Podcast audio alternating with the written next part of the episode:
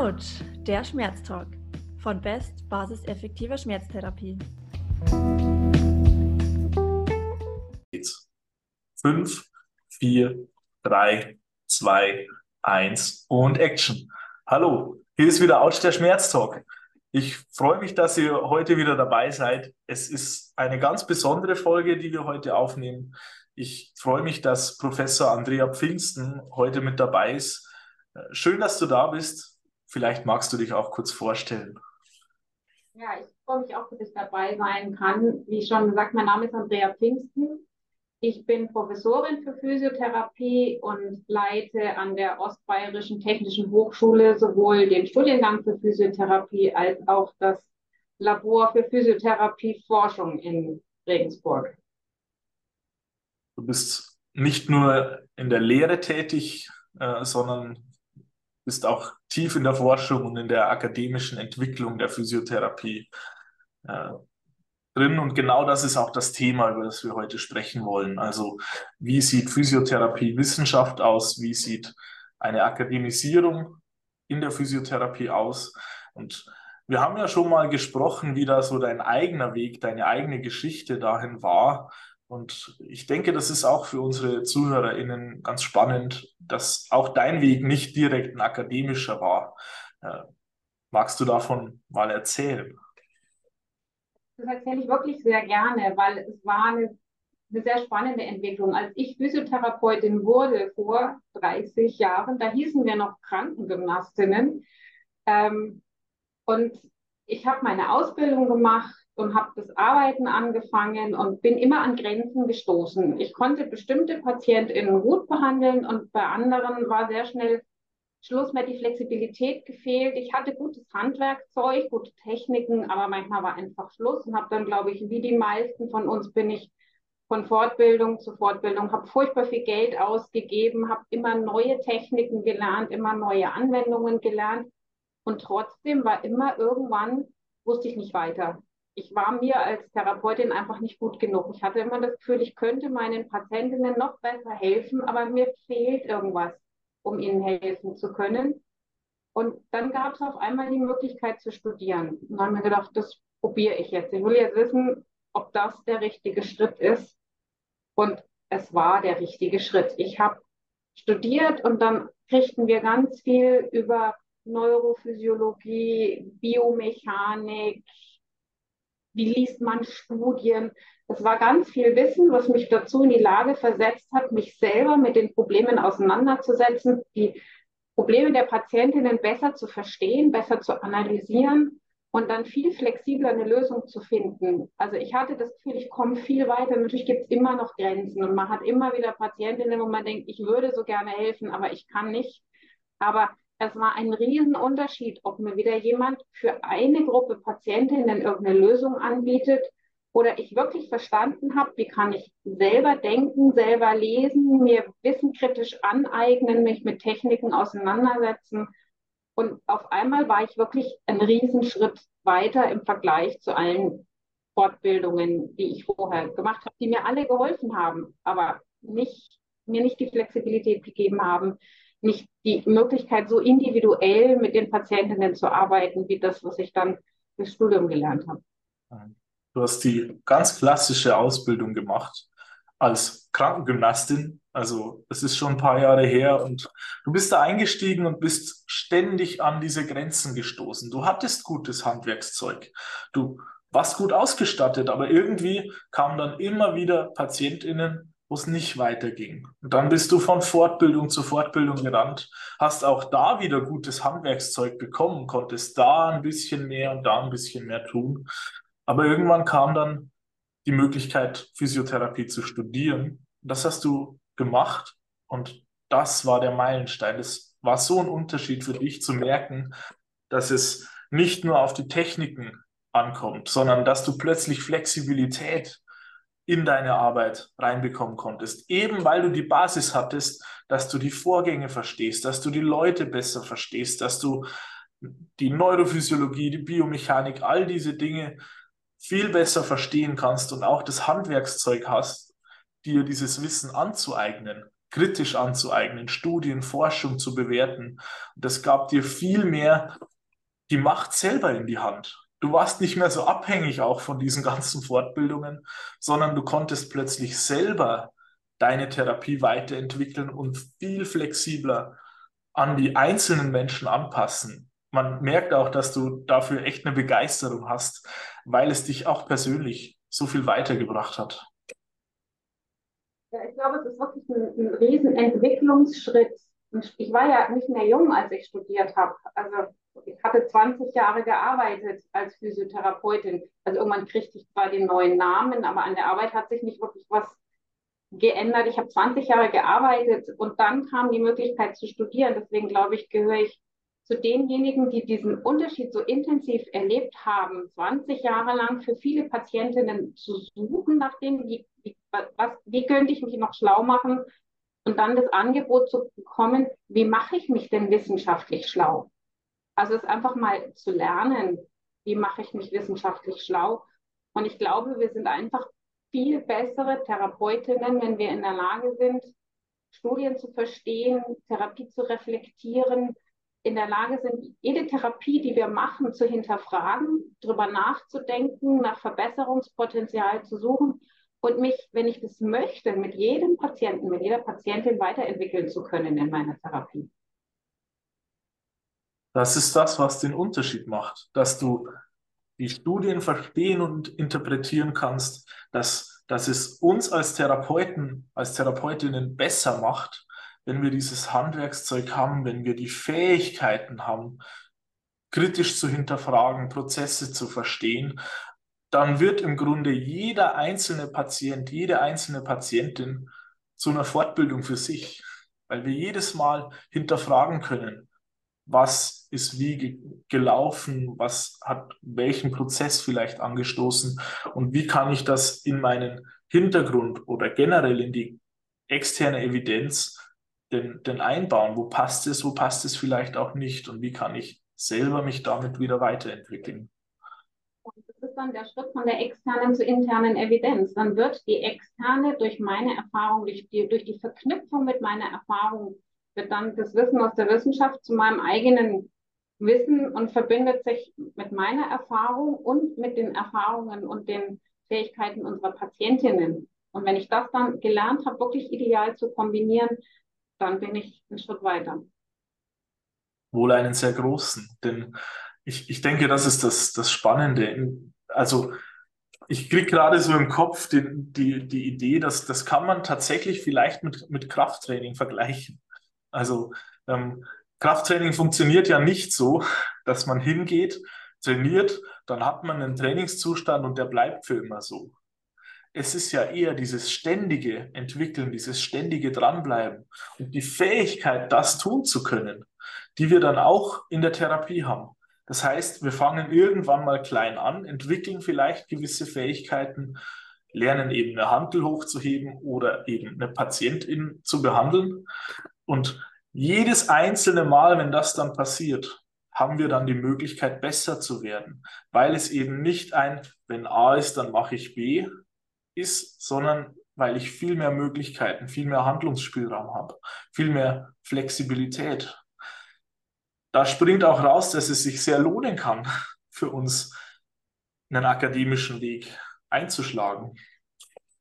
Ich glaube, dass sich das absolut lohnt, weil, also wenn wir jetzt bei deinem Bild vom Krafttraining bleiben, ähm, ich werde unabhängig von Trainer oder Trainerin. Ich kann dann selber weitermachen. Ich muss auch kein Gerät mehr da stehen haben. Ich kann mir überlegen, was muss ich denn tun, damit mein Vastus medialis jetzt ein bisschen besser wird. Ich brauche nicht mehr die Anweisung dazu. Also reine Muskeltraining klingt jetzt, glaube ich, für, für das problemorientierte Denken ein bisschen banal, aber es ist, glaube ich, das Prinzip ist genau das gleiche. Ich brauche niemanden mehr, der mir Einzelschritte erklärt oder mir sagt, mach das mit dem Daumen, mach das mit dem Ellenbogen. Es ist völlig egal, ob ich das mit dem Daumen, mit dem Ellenbogen oder mit der Nase mache, solange das dabei rauskommt, was ich gerne hätte. Und ich glaube, ein Riesenschritt war auch für mich neu, und das ist, glaube ich, in der deutschen Physiotherapie relativ unüblich, dass wir eigentlich selten unsere Hände brauchen, sondern dass Physiotherapie heute sehr viel mit Education zu tun hat, mit Aktivierung zu tun hat. Und dieses Bild, ich gehe zur Physiotherapeutin und die legt mich auf die Bank und macht mich gesund, das ist vorbei. Also moderne Physiotherapie funktioniert. Natürlich haben wir immer noch unsere Techniken, unsere passiven Techniken, die wir brauchen. Aber ich glaube, wir sehen im Moment, dass viel effektiver Aktivierung funktioniert und Empowerment für Patienten anzubieten. Also genauso wie ich handlungsfähiger geworden bin durchs Studium, habe ich auch gelernt, meine PatientInnen handlungsfähiger zu machen und unabhängiger von mir zu machen und höre nicht mehr dieses, das Einzige, was mir hilft, ist Physiotherapie. Da gehe ich seit zehn Jahren hin. Ja, entweder oder. Also entweder hilft es oder ich muss da seit zehn Jahren hin.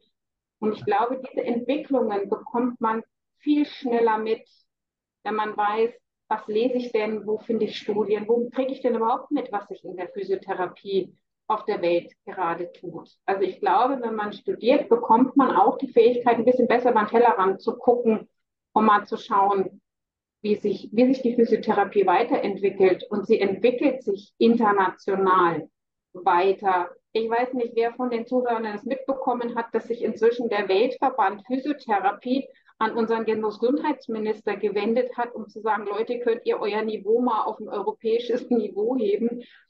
Ähm, ich glaube, da brauchen wir dann so langsam nicht mehr viel zu sagen. Wir brauchen jetzt einfach die Politik, die es endlich tut. Es muss irgendwann jetzt auch auf, auf größeren Ebenen was passieren. Denn das, was wir sehen, ist ja, die Physiotherapie entwickelt sich weiter und die Studierenden bekommen auch das Handwerkszeug, das mitzubekommen und umzusetzen. Da gehen wir eben weg von der passiven Therapie viel mehr hin zur Education, zur Aktivierung, zum Empowerment. Genau das, was das Studium mit dir gemacht hat, was es dir ermöglicht hat, können wir dann eben auch an die Betroffenen weitergeben. Und das ist so wertvoll, denn es gibt uns eben diese Fähigkeit, den Trainer nicht mehr zu brauchen, den Physio nicht mehr zu brauchen, auch den Professor, die Professorin irgendwann nicht mehr zu brauchen, sondern auf eigenen Beinen zu stehen und das Ganze wieder weiterzugeben. Und wie sehr wir, da abgeschlagen sind, sehen wir, wenn schon der Weltverband einen, Brandbrief im Grunde, wie alt ist der jetzt? Eineinhalb Wochen. Also es ist sehr aktuell. Also Seit ging es durch die sozialen Medien, dass ähm, die europäische Sektion des Weltverbands sich an Herrn Lauterbach gewandt hat, ob er nicht vielleicht doch mal sein, über eine Anhebung des Niveaus auf europäisches Niveau nachdenken möchte. Es gab da echt jetzt schon so dieses, diese rote Lampe, dieses Achtung, hey, ihr fallt zurück, ihr seid schon zurückgefallen. Ich meine, wann gab es denn die ersten Beschlüsse, dass wir Richtung Akademisierung gehen wollen? 2000? Den ersten Studiengang gab es tatsächlich 2001. Den ersten deutschen, also man konnte ja vorher über ähm, vor allem die Niederlande auch im Ausland seinen Bachelor machen, aber die ersten deutschen Studiengänge gibt es seit 2001. Kurz darauf hat sich dann auch der Hochschulverbund Gesundheitsfachberufe gegründet, wo ich ja auch im Vorsitz mit drin bin. Und seitdem kämpfen wir um, um die Akademisierung der Physiotherapie, um sie auf ein anderes Niveau zu heben. Wir haben jahrelang mit Modellstudiengängen, also Studiengängen, die quasi zum Testen eingeführt wurden, ob es funktioniert, die alle positiv evaluiert wurden. Es funktioniert. Die Arbeitgeberinnen sind zufriedener, die Physiotherapeutinnen sind zufriedener, die Therapie funktioniert. Ähm, und trotzdem wird es verlängert und verlängert.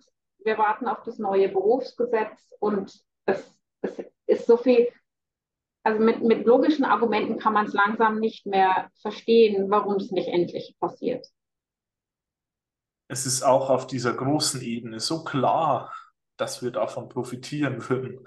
Es, es kommen aus unterschiedlichsten Richtungen äh, die Anreize, jetzt dieses Schreiben, aber auch diese Modellstudiengänge, die gemacht wurden, um zu testen, funktioniert das, äh, die zeigen, dass es funktioniert, dass es eine Verbesserung gibt, dass die Physios zufriedener sind, die Leute, die die Praxen betreiben, zufriedener sind, dass es besser läuft, dass das Potenzial da ist, die Qualität in der Physiotherapie wirklich zu steigern und trotzdem wird der letzte Schritt einfach nicht gegangen. Und es ist langsam nicht mehr zu erklären, woran das liegt. Was sind denn die, die Widerstände, gegen die du, gegen die ihr da kämpft? Wo, wo finden die denn statt? Widerstände finden in der Politik statt. Also die Länder müssen es umsetzen, der Bund muss es entscheiden. Es gab jetzt ein Bund-Länder-Begleitgremium, was diskutieren sollte, wie können wir damit umgehen. Und ähm, die Kolleginnen, die beteiligt waren, ähm, mich hat man ausgeladen, dazu klar war, dass ich für die Vollakademisierung bin. Also auch meine Hochschule hatte mich vorgeschlagen und kriegte klar zur Antwort, nee, die ist ja für die Vollakademisierung, brauchen wir da nicht. Ähm, ist es ganz klar, es ist ein Politikum, es geht um Kosten, das kann ich auch nachvollziehen. Es geht um, ich weiß nicht, wie viele Menschen Platz. Ich glaube nicht, dass die Unterschiede so groß sind. Also wenn man sich überlegt, dass in einem Studium Kohorten größer sind, sehr viel Selbstlernzeit ähm, dabei ist, glaube ich nicht, dass die Kosten explodieren. Es ändert sich halt von diesen vielen Privatschulen, die natürlich auch ein Rieseninteresse daran haben, das Schulniveau beizubehalten, weil sie wollen ja Geld mit uns verdienen, auch wenn dieses Geld nicht mehr von den Schülerinnen selber getragen wird, sondern von den Ländern getragen wird. Dieses Geld würden die Länder ja auch sparen. Sie bräuchten nicht mehr Schulgelder zu bezahlen an irgendwelche Privatschulen, sondern sie würden Studienplätze finanzieren, die ein garantiertes Qualitätsniveau haben, weil Studienplätze, also ein Studiengang wird, wird immer beurteilt. Wir müssen akkreditiert werden. Das heißt, da kommt immer eine Agentur und guckt sich ran, taugt es was. So was gibt es auf Schulniveau nicht. Und deswegen haben wir auch die großen Qualitätsunterschiede häufig von Schule zu Schule. Ja, teilweise berichten mir Studierende den Unterschied ja von, von Lehrender zu Lehrender. In einem Fach läuft es super und im anderen Fach läuft es eben nicht gut, weil wir keine einheitlichen Standards im Schulsystem haben.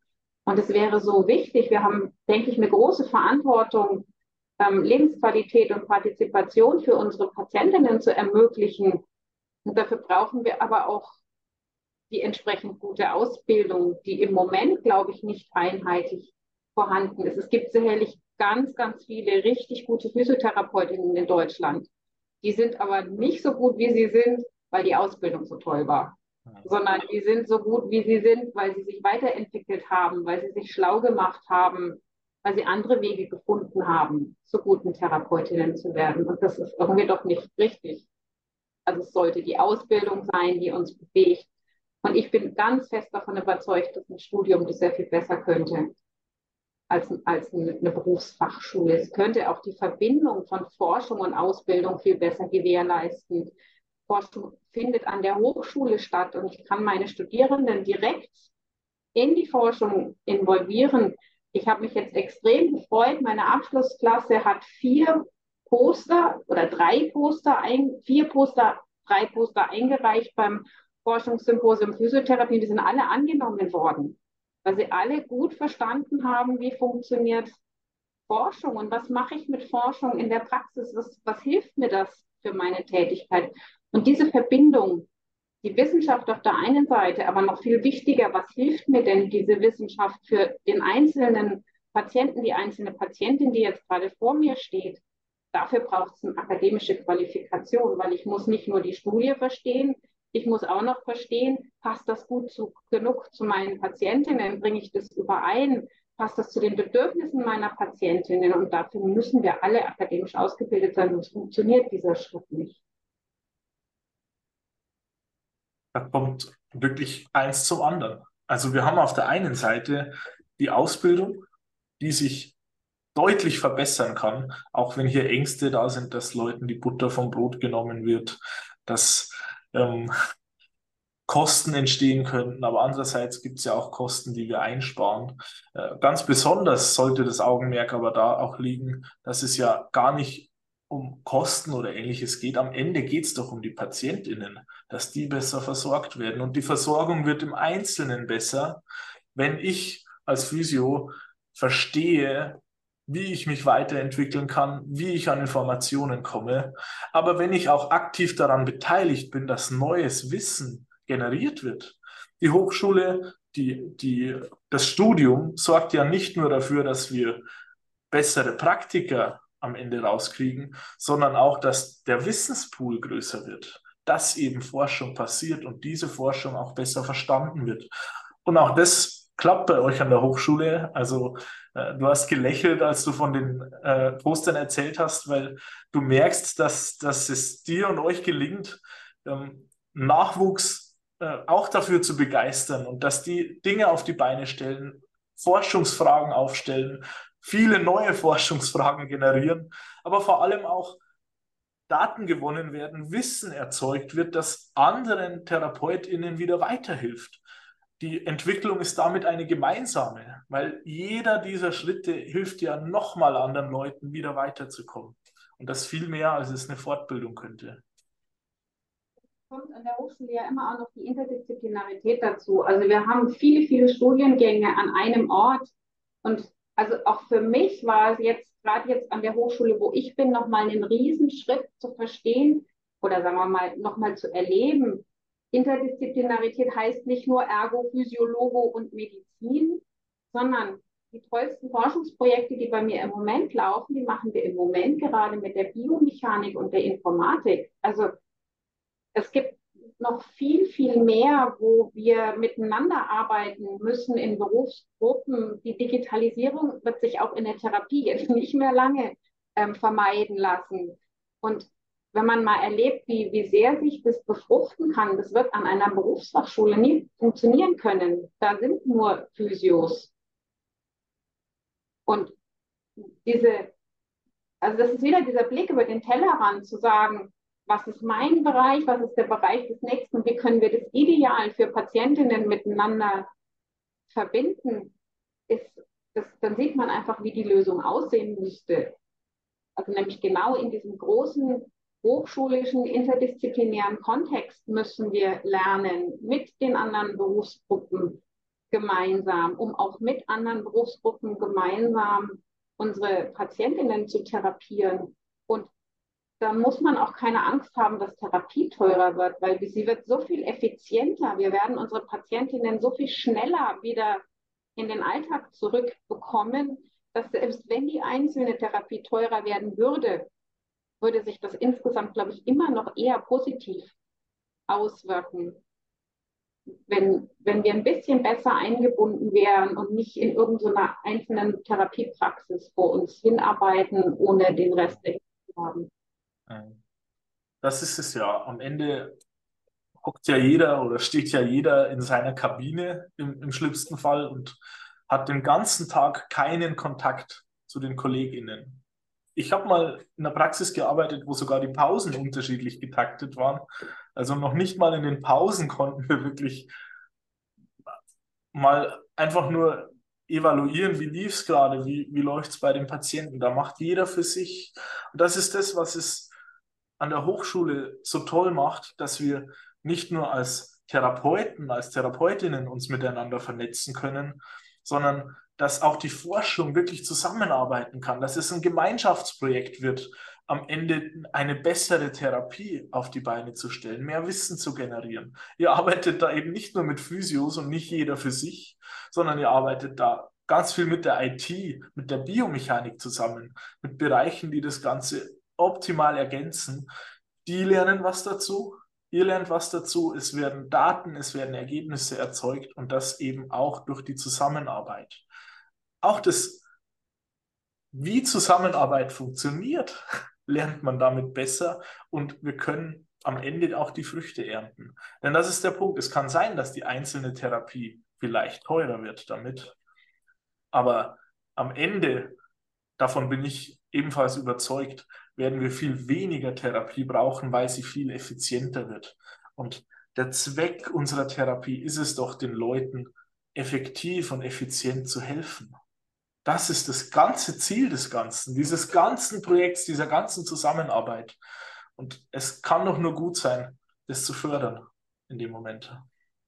Das kann doch gut sein. Du hast vorhin gesagt, die Leute haben Angst, dass man ihnen die Butter vom Brot nimmt. Ich glaube, wir haben so viel Butter, wenn wir jetzt sagen, wir haben so viel Arbeit, ähm, ich glaube, keine Physiopraxis muss Angst haben, dass sie nichts mehr zu tun hat.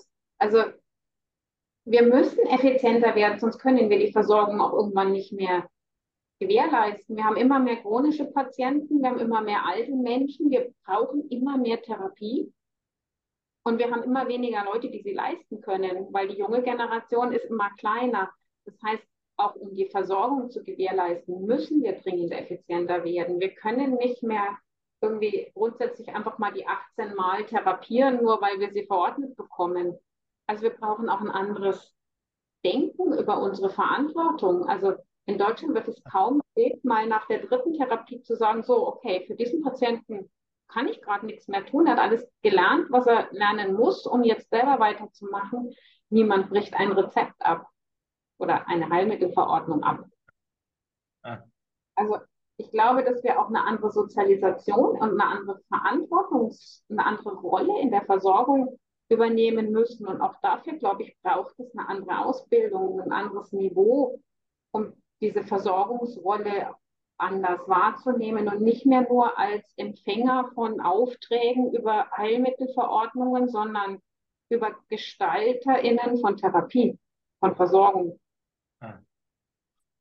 Die Verantwortung, die wir dann tragen, die wir im Grunde ja schon tragen sollen irgendwie, ähm, die Menschen, die Therapie benötigen, auch mit Therapie zu versorgen. Nur die, die Anreize, die wir da haben und auch die Denkweise, die da da ist, eben diese 18 Einheiten abzu, abzufespern, würde man im Schwäbischen sagen, ähm, ohne darüber nachzudenken, dass es vielleicht noch andere Leute gibt, die jetzt auch Therapie brauchen.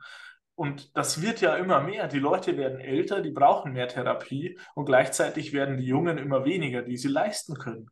Und im Extremfall wird es irgendwann so sein, dass die Menschen auf der Strecke bleiben, dass die keine Plätze mehr kriegen. Und das hört man überall. Wir haben sechs Wochen Wartezeit und wir haben so lang und wir haben so lang. Naja, gut, man darf sich nicht wundern, dass man sehr lange Wartezeiten kriegt, wenn die Leute schon für das nächste Dreivierteljahr geplant werden können, weil man eh weiß, dass die chronisch sind und immer wieder kommen. Und viele von den Leuten machen wir ja erst chronisch.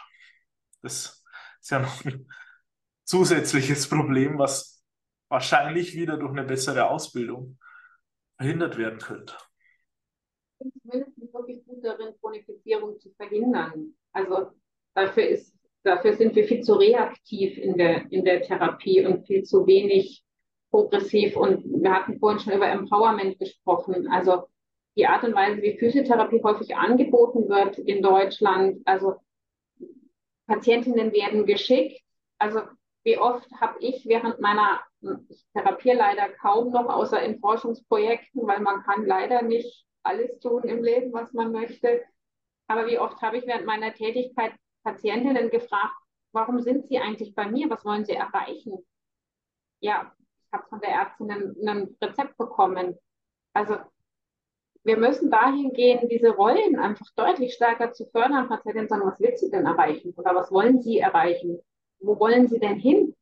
Und dieses Ziel gemeinsam anzustreben. Und dann, glaube ich, sind wir schneller, viel schneller dort und hören auch auf. Wenn ich immer höre, dass immer noch ähm, junge Therapeutinnen zu mir sagen, ja, aber was Gutes kann ich doch jedem immer noch tun.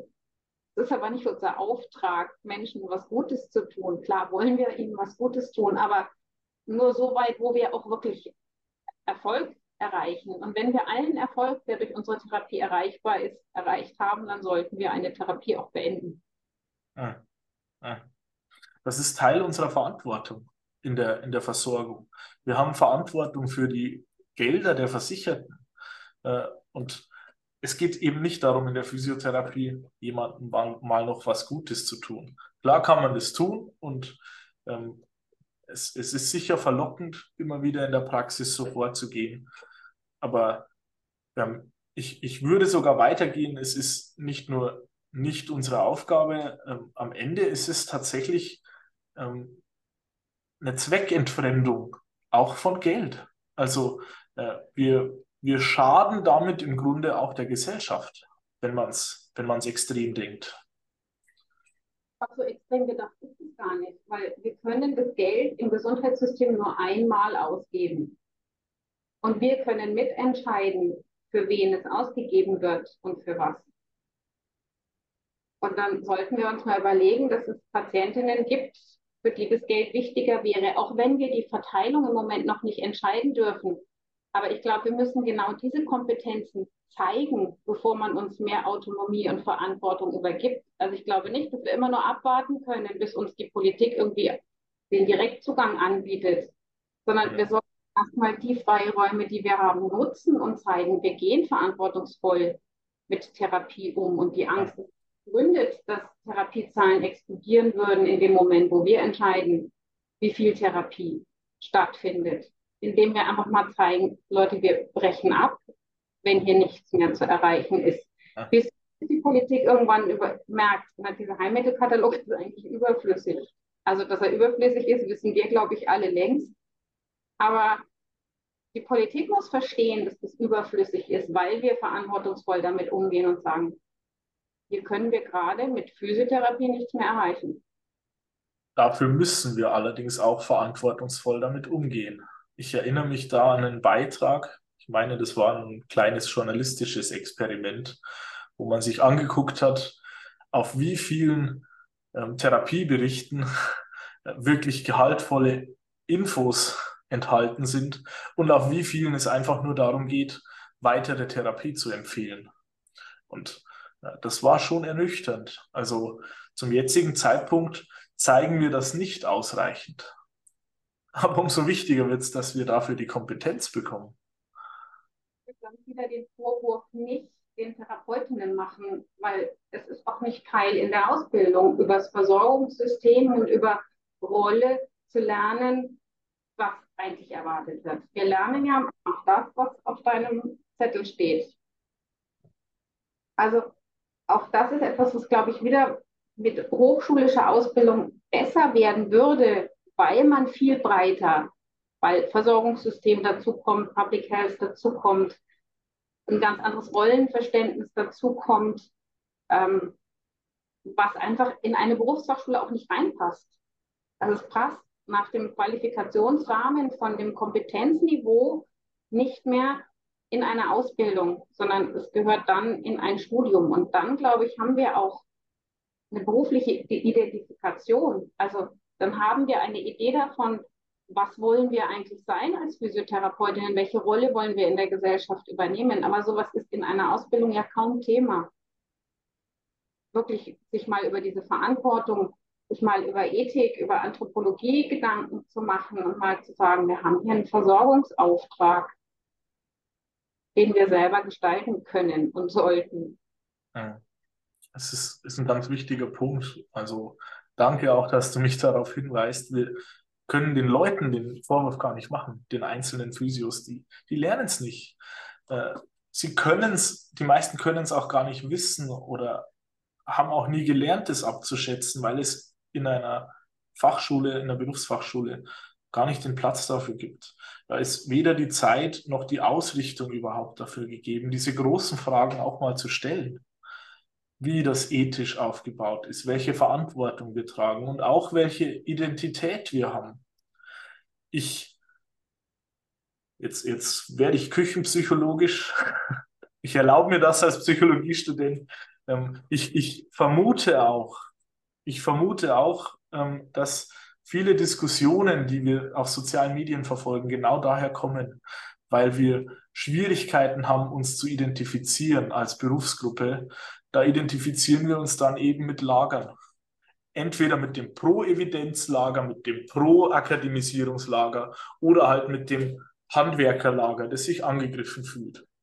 Und äh, statt dass wir uns als Berufsgruppe identifizieren, die einen gemeinsamen Auftrag hat, identifizieren wir uns halt dann damit, mit einem Schwarz-Weiß-Denken, mit einer Seite, auf die wir uns schlagen, weil wir gar nicht diese Identität haben, weil wir gar nicht diese Denkprozesse auch mal durchgegangen sind.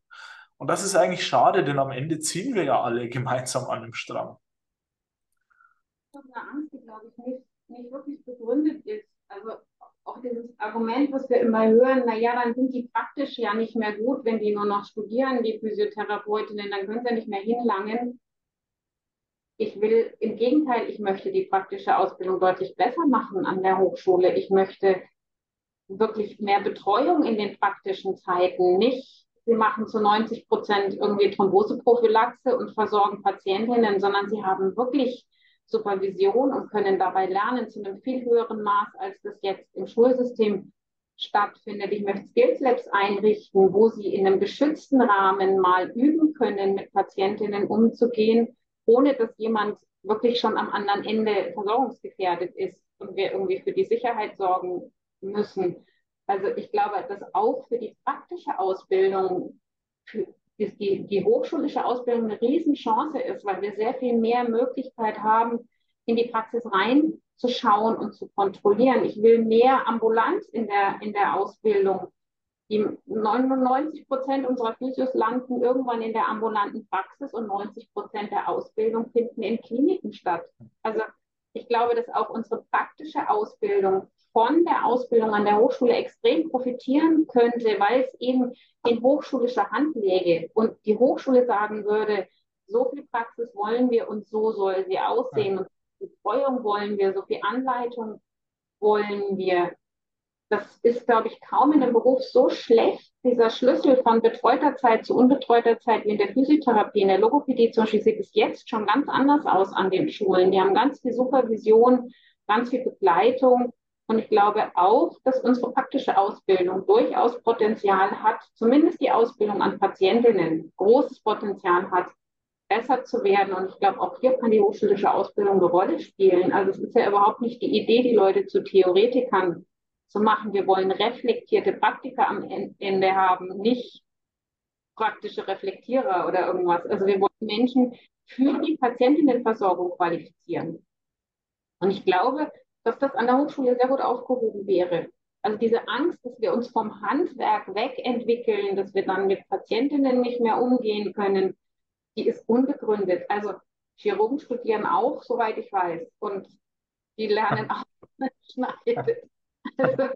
Ähm, genau diese Lager und diese Ängste, die geschürt werden, ist, glaube ich, weil wir auch keine Community haben, keine Vertretung haben. Ne? Wir haben fünf Berufsverbände. Jeder zieht in eine andere Richtung. Überhaupt nur, ich glaube, nicht mal mehr 40 Prozent der Physiotherapeutinnen sind überhaupt in irgendeinem Berufsverband, also irgendwo, wo man sich zusammentut und sagt, wir wollen an unserem Berufsstand was entwickeln, sondern die meisten warten ab, was, was passiert, überlassen den wenigen, die, die sich engagieren, zu versuchen, diesen Beruf nach vorne zu kriegen. Und es ist so schade, weil es ist so ein toller Beruf. Ich bin bis heute davon es ist ein ganz toller Beruf, Physiotherapeutin zu sein. Ist ein wunderschöner Beruf. Also, wie, wo hat man schon so direkt, sieht man die Erfolge der eigenen Arbeit? Wo kann man schon so direkt sehen, was am Ende dabei rauskommt? Und ja, es könnte so viel mehr bei allen dabei rauskommen, wenn wir uns mal einig wären und nicht, wir wollen ja auch niemandem, der im Moment praktisch tätig ist, die Praxis zumachen oder sagen, sie dürfen jetzt nicht mehr arbeiten als Physiotherapeut, Physiotherapeutin. Wir wollen alle mitnehmen. Wir brauchen sie ja auch alle. Ah. Wir so für die zukünftigen die Ausbildung ein bisschen besser an das anpassen, was im Moment einfach nötig ist, nämlich eine deutlich höhere Komplexität und eine deutlich höhere Problemlösefähigkeit. Wow. Jetzt habe ich hatte ich ein Feuerwerk im Kopf aus Motivation und Dingen, die ich gerade dazugelernt habe. Danke dafür. Also ich versuche mal zu ordnen. Ähm, die praktische Ausbildung wird so häufig als Argument genannt. Und dann haust du den Satz raus, soweit ich weiß, werden Chirurgen auch nicht an einer, Hochsch also an einer, an einer Berufsfachschule ausgebildet, die studieren. Das ist ein sehr praktischer Beruf. Und ich habe es diese Woche erlebt. Wir hatten eine Praktikantin bei uns in der Praxis, weil die die ambulante Praxis mal sehen wollte, weil die drei Jahre lang keine einzige Praxis sieht, weil die gesamte Ausbildung an der Schule, an der auch ich gelernt habe, nur ausschließlich in Kliniken stattfindet. Und da müssen wir uns wirklich fragen, ob wir uns hinstellen können als, als Physios und sagen können, die praktische Ausbildung äh, Handwerker, ne, die praktische Ausbildung ist nicht so gut. Die hat einige Mankos und die hat keinerlei Entwicklungspotenzial, wenn sie an Berufsfachschulen so stattfindet. Äh, da wird eigentlich häufig werden einfach nur Verordnungen abgearbeitet, Supervision, hm, äh, wer die Supervision macht, wie da die Ausbildung aussieht. Hm, und dabei, und das ist das Tolle, du hast nicht einfach das jetzt kritisiert, was kritisiert werden sollte, sondern du hast nochmal klargestellt, wir möchten niemanden, niemand möchte irgendjemanden seine Praxis wegnehmen, seine Ausbildung wegnehmen. Wir brauchen jeden Einzelnen. Das Ziel ist ja, dass wir uns alle gemeinsam weiterentwickeln können, dass wir die Ausbildung verbessern und zwar ganz konkret die praktische Ausbildung. Genau um die geht es doch. Es geht darum, reflektierte Praktiker zu bekommen. Menschen, die tatsächlich in der Praxis noch besser vorwärts gehen können und den Menschen wirklich helfen. Das ist das Ziel und das ist ein Ziel, das wir alle gemeinsam verfolgen und das durch diese Arbeit auch besser erreicht werden kann. Denn am Ende ist auch das, das was in der, in der Praxis eigentlich anders laufen kann, dass wir uns an einem Ziel orientieren, dass wir tatsächlich die Menschen fragen, wo möchten sie denn hin? Was ist denn ihr Ziel? Das ist manchmal echt Arbeit, darüber mal nachzudenken. Aber vielleicht sollten wir uns auch als Berufsgruppe das mal fragen. Wo möchten wir denn hin? Was ist denn unser Ziel als Berufsgruppe?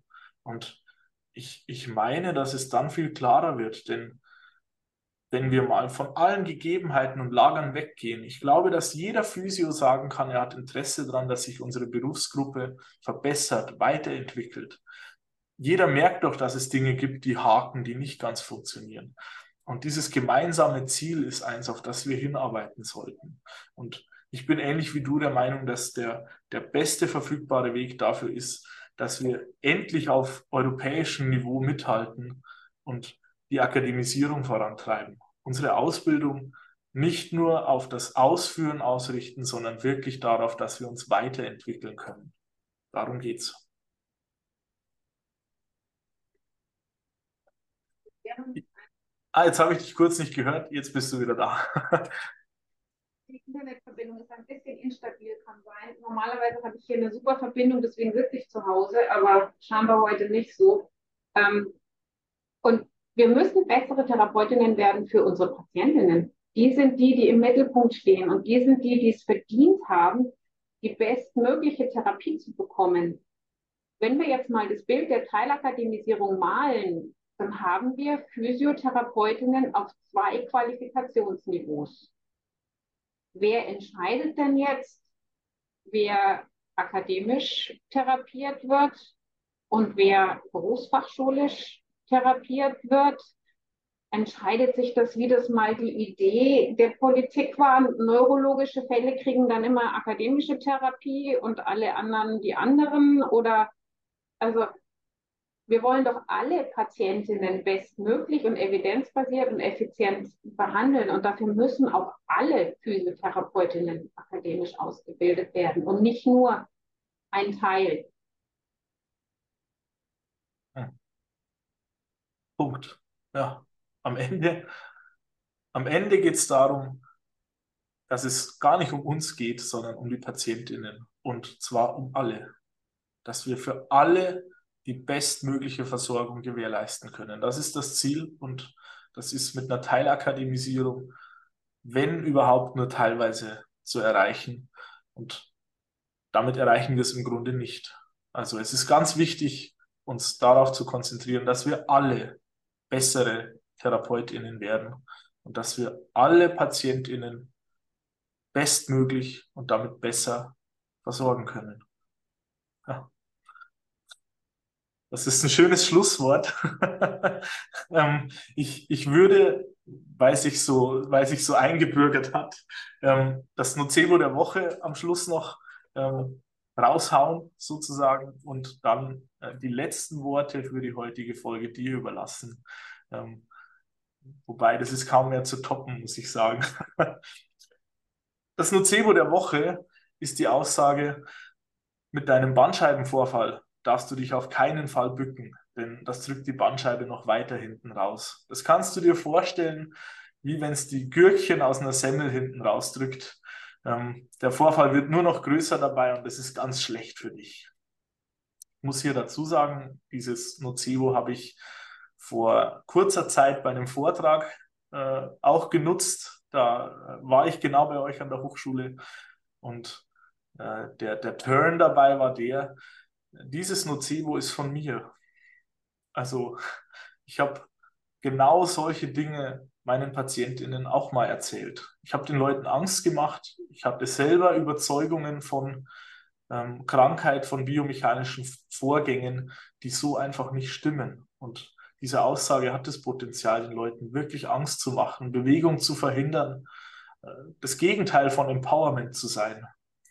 Ähm, und ich möchte da aufrufen, wir haben gerade die Geschichte gehört von Professor Dr. Andrea Pfingsten, die heute Professorin ist, aber genau wie ich, genau wie viele von euch, die uns zuhören, ganz normal die Ausbildung gemacht haben, auf der Sinnsuche waren, von Fortbildung zu Fortbildung gerannt sind, versucht haben, das Beste rauszuholen und die auch bestimmt ganz viel Quatsch in der Therapie gemacht haben.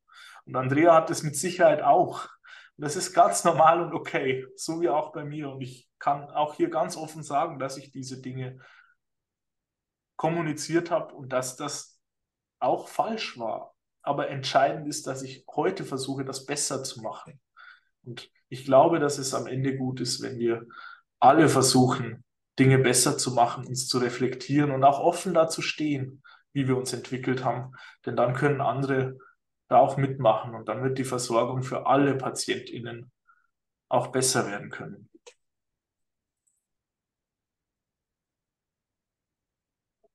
Nochmal dran. So ist es.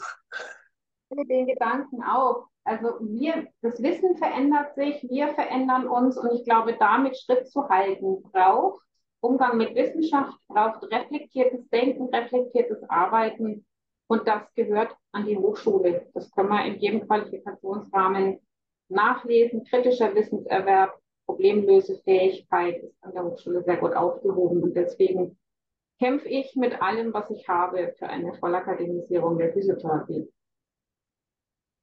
da kann ich nur meine Unterstützung zu sichern. Ähm, da bin ich genau der gleichen Überzeugung und äh, ich hoffe, dass wir die eine oder andere, den einen oder anderen hier auch anstecken konnten. Und äh, ich möchte auch hier einladen, äh, gebt uns ruhig euer Feedback, was ihr dazu denkt, welche ähm, Gedanken bei euch da auch hochkommen, welche Erfahrungen ihr selbst gemacht habt.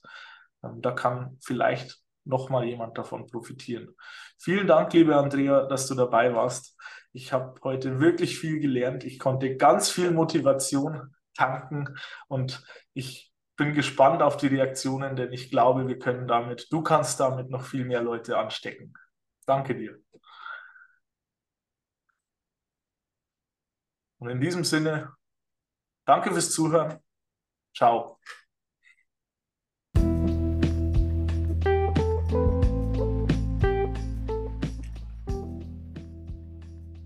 Jetzt sind wir am Ende der Folge angekommen und wenn du noch tiefer in das Thema Schmerzen einsteigen möchtest, dann melde dich für einen unserer Kurse an. Die Adresse lautet www.best-therapie.com/Kurse. Und damit du keine Neuigkeiten oder Events in deiner Nähe verpasst, setze dich auf unsere Warteliste auf www.bestliste.de.